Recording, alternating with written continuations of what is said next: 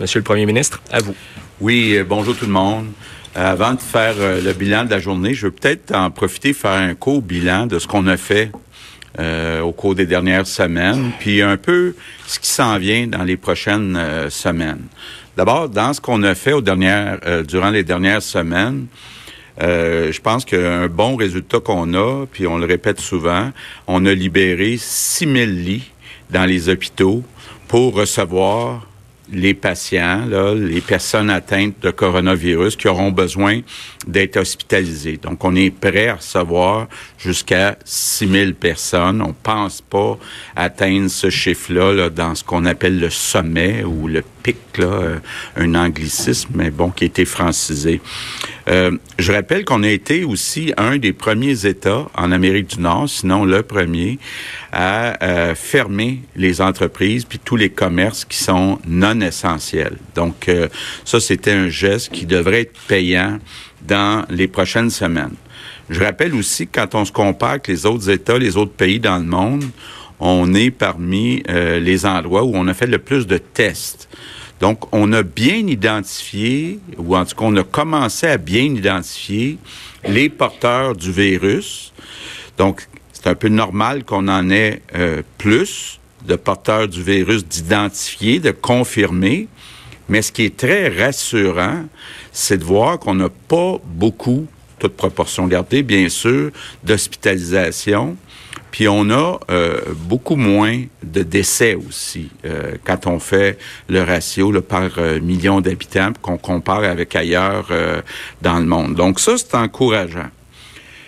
Évidemment, je veux revenir sur le matériel de protection individuelle. D'abord, je veux vous dire, là, depuis le début de la crise, en particulier au cours des dernières semaines, on a toute une équipe d'approvisionnement qui a euh, tout fait là pour euh, confirmer les commandes qu'on a habituellement, en ajouter.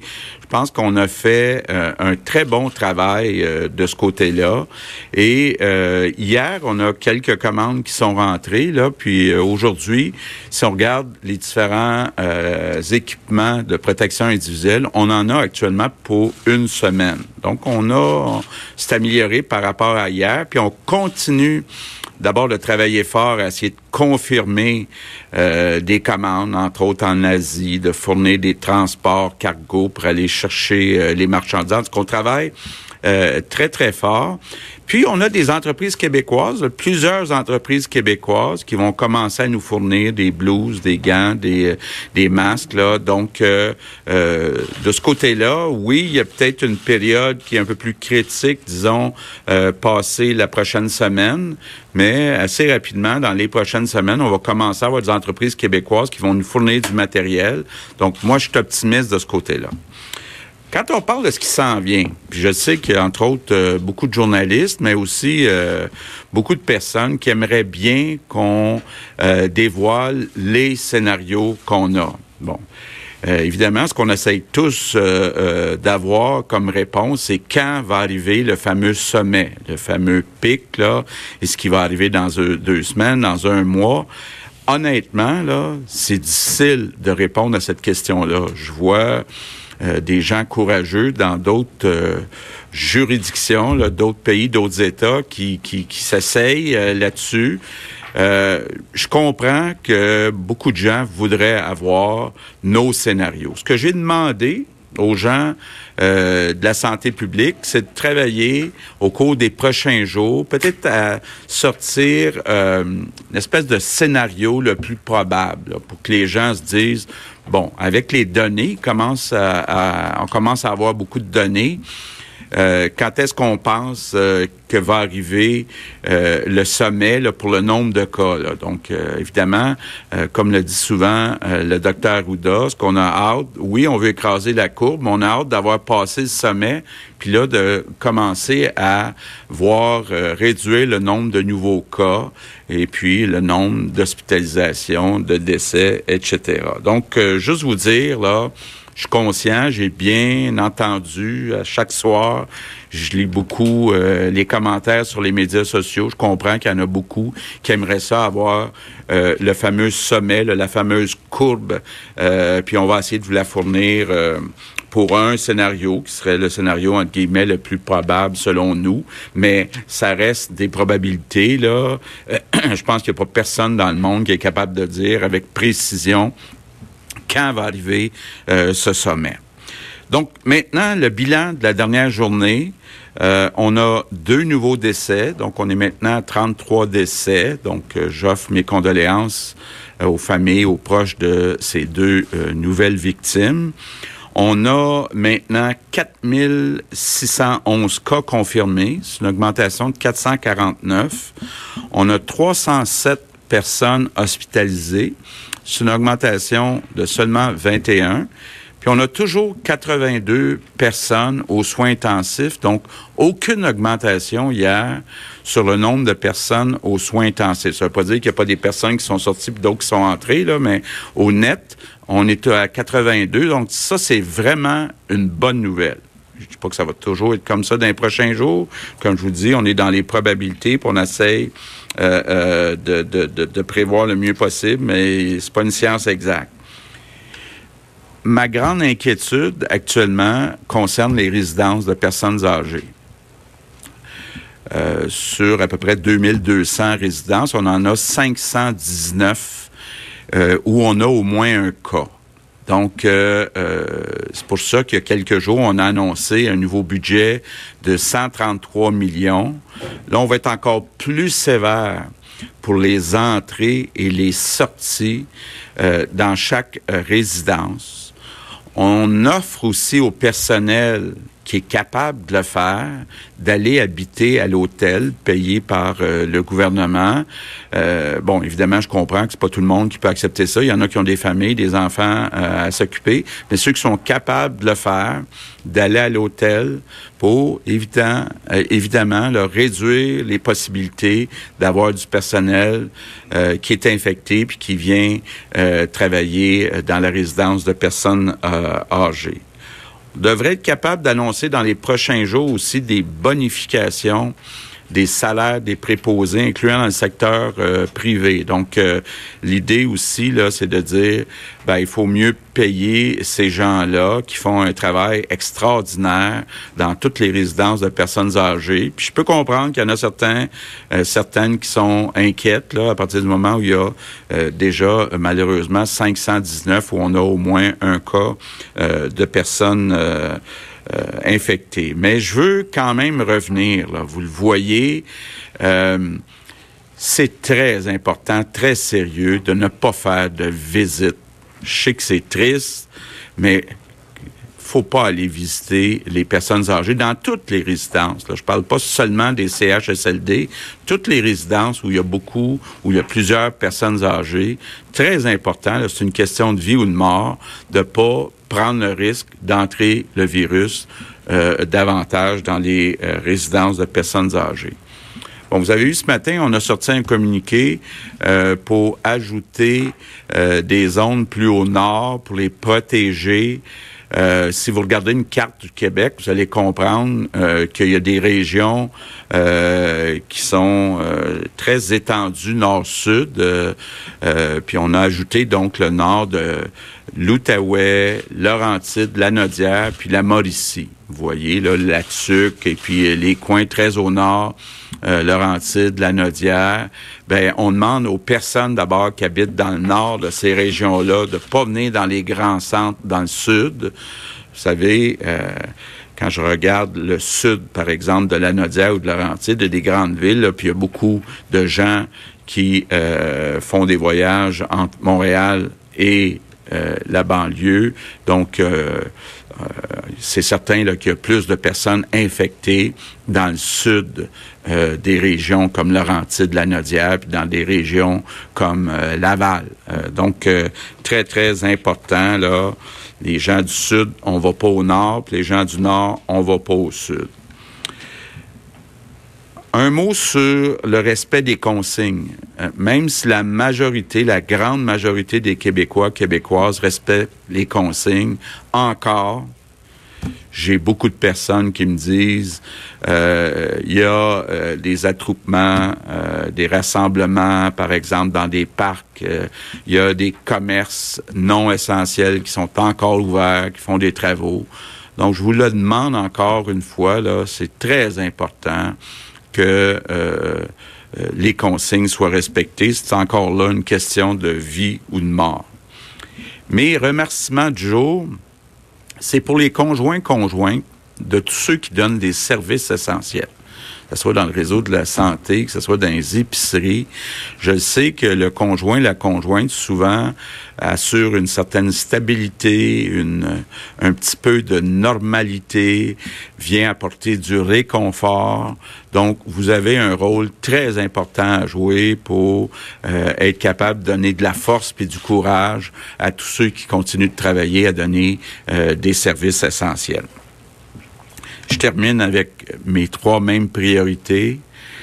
S'il vous plaît, tout le monde, on ne sort pas de la maison à, moins que ça soit absolument nécessaire.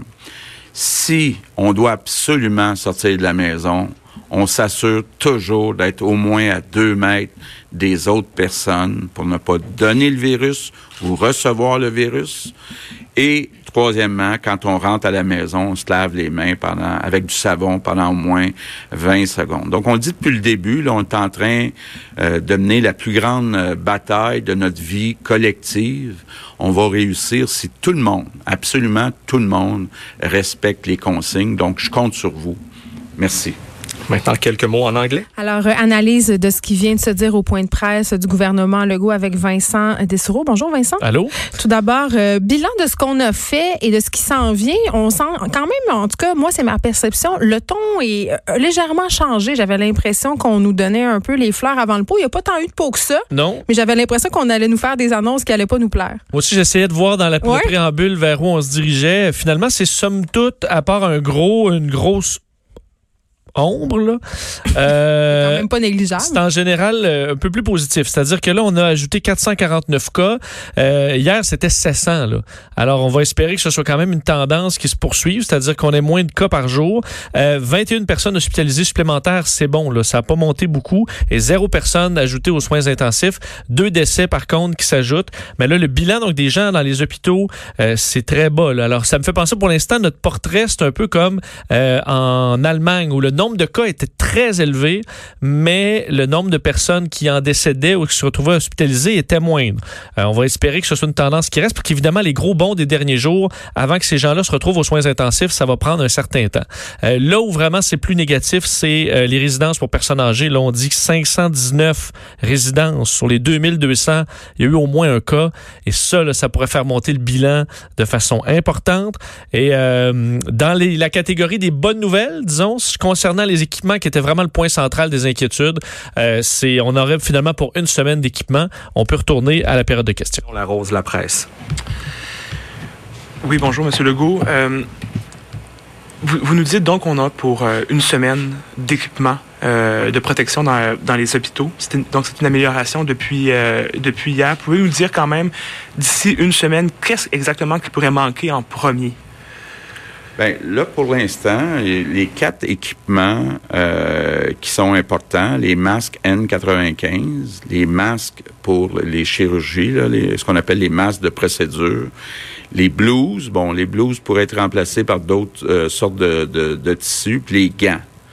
Donc, euh, euh pas mal euh, égal. Euh, les masques de chirurgie, là, c'est peut-être euh, là où on a un petit peu moins de quantité, mais on est correct pour une semaine dans ces quatre produits essentiels. Pour les tests de dépistage de la COVID-19, est-ce qu'à ce stade-ci, on pourrait manquer de certains produits chimiques, les fameux réactifs qui nous permettraient de poursuivre au même rythme le nombre de tests que l'on fait chaque jour? Ça aussi, on les suit. On suit les écouvillons, on suit les réactifs pour être capable d'analyser Là aussi, c'est serré. Euh, évidemment, puis le docteur Arruda pourrait en dire plus long. Euh, on va, euh, on est en train de changer un peu les personnes qu'on veut tester. On veut se concentrer sur le personnel de la santé, sur les gens qui sont hospitalisés. Donc, on est en train de, changer, mais on a toute une avance là, comparativement à ce qui s'est fait ailleurs dans le monde déjà de tests. Donc, on commence à avoir quand même très bien identifié les foyers. Puis euh, permettez-moi, Monsieur le Premier ministre, d'apporter quelques précisions. Puis ça, on vous l'avait dit, hein, qu'on avait établi des priorités de tests en fonction de l'épidémiologie qu'on avait. On a beaucoup mis l'emphase sur les voyages au début, hein, parce que c'était là qu'étaient les cas qu'on risquait d'avoir. Maintenant, on va mettre des priorités différentes, comme l'a dit le premier ministre, notamment les travailleurs de la santé, etc., parce que on veut s'assurer qu'ils ne soient pas infectés puis qu'ils aient infecté des milieux, etc., etc. Et on ajuste ces priorités-là en fonction de l'épidémiologie. On sait actuellement, je vous donne un exemple, avant, quand il y avait un cas qui était un, cas de maladie, il y avait un contact avec lui qui développait les symptômes, mais avant de, de dire que c'était un cas, on testait cette personne-là, parce qu'on était au début. Maintenant, si les gens sont dans la même famille, puis c'est un contact étroit, ce qu'on appelle un contact avec un lien épidémiologique, ça devient un cas confirmé, pas par laboratoire, mais par lien épidémiologique. Il y a toute une série de cas actuellement qu'on n'aura pas besoin de tester parce que c'est correct, ça se fait continuellement dans toutes les épidémies comme telles. Et donc, on ajuste ces priorités-là et ce sont les directeurs de santé publique qui, en fonction de leur territoire puis de leur épidémiologie, elle peut être différente en Estrie de Montréal que sur la côte nord. Donc, quelque part, on va avoir ce qu'on appelle maintenant une prescription de tests en fonction de l'épidémiologie locale. Fait ça, ça se travaille continuellement avec comme tel. Et avec le temps aussi, là, on n'est pas là, mais avec le temps, quand on aura des tests euh, peut-être commerciaux, qu'on peut avoir le résultat en 24 heures, on va peut-être même se mettre, tout dépendamment où on va être dans la courbe, attester du monde qui va être asymptomatique, mais qui, en somme, sont au début, parce que là, on veut voir s'il reste encore des foyers de potentiel. Donc, c'est tout à fait normal, en fin de compte, que le traitement qu'on donne, ou le dépistage, ou les examens qu'on fait à notre population vont varier en fonction du stade de la maladie. Je pense que c'est un peu dans ce sens, si vous me permettez, je vais vous faire une analogie avec la médecine. Si quelqu'un a une maladie bien localisée, on va faire l'examen qui va faire son examen localisé. Si on pense que l'examen, la personne a, des une maladie partout, on va faire des examens, des radiographies, des CAT scans ailleurs. C'est la même approche, mais en termes de tests de laboratoire. Maintenant, autour d'Alain Laforêt, TVA Nouvelle. Monsieur le Premier ministre, bonjour à vous. Euh, vous avez dit tout à l'heure que c'est difficile de faire des prévisions par rapport à la pointe à, Ottawa, on laisse entendre que ça pourrait être le mois de juillet. C'est-à-dire qu'on pourrait étendre la courbe jusqu'au mois de juillet pour protéger le réseau de la santé. Est-ce que c'est dans vos scénarios? Est-ce que ça semble se diriger vers ça? D'abord, ce parlait, c'est la fin de la courbe. C'était pas le, sommet de la courbe. C'était la fin de la courbe. Encore là, très difficile de prévoir là, euh, quand va être le sommet, quand la courbe va euh, se rapprocher de zéro. Euh, il y a plusieurs scénarios. Euh, oui, on a des scénarios qui vont jusqu'au mois de juillet pour ce qui est de la fin de la courbe. Et euh, ben, comme je le disais, on a plusieurs scénarios, mais j'ai demandé à Santé publique dans les prochains jours d'essayer de sortir un scénario qui est peut-être plus probable, quoiqu'il n'y aura jamais rien de confirmé.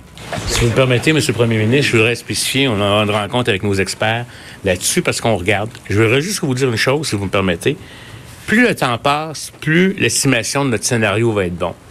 Quand on est au début, là, je sais pas si vous comprenez, puis dans le fond, au fédéral, ils peuvent avancer ça. C'est correct, ils peuvent le dire. Mais la courbe canadienne va être dépendante de la courbe de chacune des provinces. Tout dépendamment de notre capacité d'aplatir la courbe plus ou moins, elle va avoir une influence sur la courbe. Moi, je suis très heureux de vous dire que je ne sais pas encore trop tôt quand elle va être le pic, parce que imaginez-vous si on avait eu, je vais reprendre mes images, un pic comme ça, là, Hein? Ou après 4-5 jours, on aurait été dans le pic, on aurait été dans le trouble. Ce qu'on fait, on l'aplatit. On l'aplatit, on l'étend. Et là, je vais vous dire, c'est quand on va avoir une inflexion de la courbe, quand l'accélération de la courbe va commencer à dire, oh, on est en train de revenir, il y a un point là, où plutôt que de remonter, ça semble se diminuer la progression, puis là, on fait une courbe qu'on dessine comme ça. Quand on va l'atteindre, celle-là, là, on va la regarder. On rencontre ce soir nos experts. Puis je m'engage, puis c'est pas une question de pas vouloir vous dire des choses. Je me vous engage que quand on va avoir un estimé qu'on trouve assez précis pour vous dire si ça va être à peu près là, là, on va vous le dire. Puis ça, ça va dépendre du moment où on est en train d'infléchir la courbe, puis que là, on est capable, puis que nos mesures continuent à être... Puis là, je voudrais pas que les gens interprètent que parce qu'on est en train d'infléchir, qu'on l'aplatit, qu'on relâche.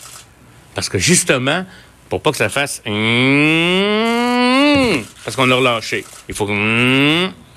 Vous avez compris, là, le destin, là? C'est pour ça qu'à quelque part, plus on attend, puis là, plus on sait que nos mesures continuent, puis là, on les renforce. Il faut pas lâcher, je vous jure, s'il faut qu'au moment où on dit qu'on est en train d'atteindre le pic, que le monde se mette à relâcher, vous nous mettez tout le monde dans le trouble.